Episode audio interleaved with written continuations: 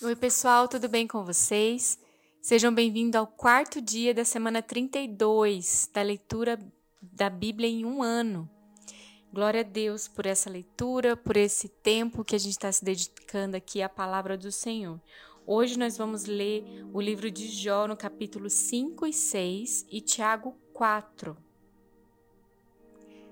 Vamos lá? Deus, muito obrigada pela tua preciosa palavra. A tua palavra, Senhor, que revela as intenções do teu coração. Obrigada, Senhor, porque Jó foi um homem segundo o teu coração e que passou por situações onde ele pôde ver a si mesmo e ver que não é na nossa força, Senhor, mas na dependência total do Senhor, Pai. Obrigada, Deus, porque a tua palavra, Senhor, nos guia em toda a verdade. E você, Deus, tem um propósito sábio em todo o sofrimento. O Senhor sempre nos quer mostrar a sabedoria, a grande figura de toda a narrativa da nossa vida e que algumas coisas, Deus, se permitem acontecer para que possamos ser guiados em todo o tempo por você, Senhor. Deus, que obrigada porque o Senhor prova a nossa fé, Senhor para que ela opere paciência. Obrigada porque o Senhor quer extrair de nós o ouro e o Senhor às vezes no, nos passa em situações de fogo, Deus. Obrigada, Deus, porque o Senhor quer que às vezes a gente contemple a nossa verdadeira essência, aquilo que é o nosso caráter. Deus, obrigada, Senhor. Obrigada porque você sempre está cuidando do nosso coração. Você é o grande defensor do nosso coração. E se o nosso coração estiver nos enganando, se o nosso coração estiver nos conduzindo a caminhos que estão longe daquilo que o Senhor tem para nós, as tuas provas, Deus, sempre virão para alinhar, para refinar a nossa vida da, daqueles que disseram sim. Deus, seja o centro, seja tudo no nosso coração. Obrigada, Senhor, porque você assume o trono das nossas vidas e o Senhor governa ela assim como o Senhor bem quiser. E obrigada, Deus, porque tudo que o Senhor permite é para o nosso bem e tem um bem proveitoso. Eu te glorifico e te peço, Pai, que o Senhor fale conosco na leitura de hoje, em nome de Jesus. Amém. Jó capítulo 5 Grite, Jó, veja se alguém responde. Que anjo que você vai chamar? Ficar desgostoso e amargurado é loucura, é falta de juízo que leva à morte. Uma vez eu vi um homem sem juízo que parecia estar progredindo na vida, mas eu amaldiçoei a família dele. Os seus filhos não têm segurança. Nos tribunais são condenados injustamente e não há ninguém que os defenda. Os famintos ficam cobiçando as suas riquezas, devoram as suas colheitas, pegando até o trigo que nasce entre os espinhos. A aflição não brota da terra, a desgraça não nasce do chão. Somos nós mesmos que causamos o sofrimento, tão certo como as faíscas das brasas voam para cima.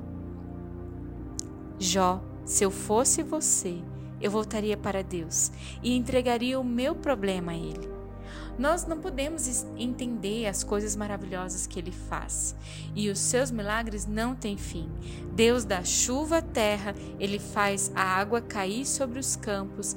Deus põe os humildes nas alturas, põe num lugar seguro os que choram. Deus faz com que os planos dos espertos falhem e que as suas ações fracassem. Ele pega os sábios nas suas espertezas e acaba com as suas intrigas. Em pleno dia, eles ficam no escuro, e ao meio-dia andam às cegas, apalpando como se fosse noite. Deus salva da morte os pobres, ele livra os necessitados das mãos dos poderosos. Deus dá esperança aos fracos e tapa a boca dos maus. Feliz é aquele a quem Deus corrige. Por isso, não despreze o castigo do Deus Todo-Poderoso. Deus fere, mas Ele mesmo faz o curativo. Ele machuca, mas as suas mãos curam. Vez após vez, Deus salvará você do perigo e não deixará que nenhum mal lhe aconteça. Em tempo de fome, Deus não deixará que você morra, e em tempo de guerra, Ele o salvará da espada, ele o protegerá das más línguas, e você não terá medo quando houver destruição. Você se rirá quando houver violência e faltarem alimentos, e não terá medo dos animais selvagens. Nos seus campos as pedras não estorvarão o arado, e os animais selvagens não o atacarão. Na sua casa você viverá em paz, e quando contar as suas coisas, não vai achar falta de nada. Você terá muitos filhos, e os seus descendentes serão tantos como as folhas de capim no pasto. Você vai morrer velho e forte, como um feixe de trigo colhido no tempo certo. Jó a vida nos ensina que é assim. Esta é a verdade. Pense nisso para o seu próprio bem. Então, em resposta, Jó disse: Ah, se a minha desgraça e os meus sofrimentos fossem postos numa balança, com certeza pesariam mais do que as areias do mar. E foi por isso que eu falei com violência. As flechas venenosas do Deus Todo-Poderoso estão fincadas em mim, e o veneno entra na minha alma. Como com os seus ataques, Deus me tem enchido de terror. O jumento fica contente quando come capim, e o boi não reclama quando tem pasto. Mas quem gosta de comida sem sal? Que gosto tem a clara do ovo? Não tenho apetite para comer essas coisas, e tudo que eu como me faz mal. Ah, se Deus me desse o que eu estou pedindo. Ah, se Deus respondesse a minha oração. Então ele me tiraria a vida e ele me atacaria e acabaria comigo. Tiago capítulo 4 De onde vêm as guerras e contendas que há entre vocês? Não vêm das paixões que guerreiam dentro de vocês? Vocês cobiçam coisas, mas não as têm matam e invejam, mas não conseguem obter o que desejam. Vocês vivem a luta, a lutar e a fazer guerras. Não têm porque não pedem. Quando pedem, não recebem, pois pedem por motivos errados, para gastar em seus prazeres adúlteros. Vocês não sabem que amizade com o mundo é inimizade com Deus? Quem quer ser amigo do mundo faz-se inimigo de Deus. Ou vocês acham que é sem razão que a Escritura diz que o Espírito que ele faz habitar em nós tem fortes ciúmes? Mas ele nos concede graça maior. Por isso diz a Escritura: Deus se opõe aos orgulhosos, mas concede graça aos humildes. Portanto, submetam-se a Deus. Resistam ao diabo e ele fugirá de vocês. Aproximem-se de Deus e ele se aproximará de vocês.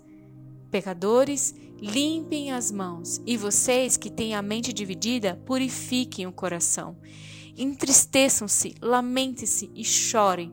Troquem o riso por lamento e a alegria por tristeza.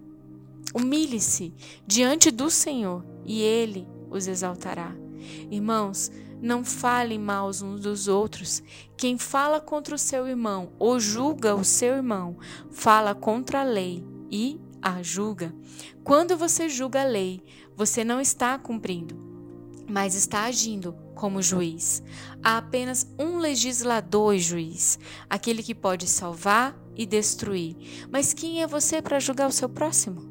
Ouçam agora, vocês que dizem: Hoje ou amanhã iremos para esta ou aquela cidade, passaremos um ano ali, faremos negócios e ganharemos dinheiro. Vocês nem sabem o que acontecerá amanhã. O que é sua vida? Vocês são como uma neblina que parece por um pouco de tempo e depois se dissipa. Em vez disso, deveriam dizer: se o Senhor quiser, viveremos e faremos isto ou aquilo. Agora, porém, vocês se vangloriam das suas pretensões e toda vanglória como essa é maligna.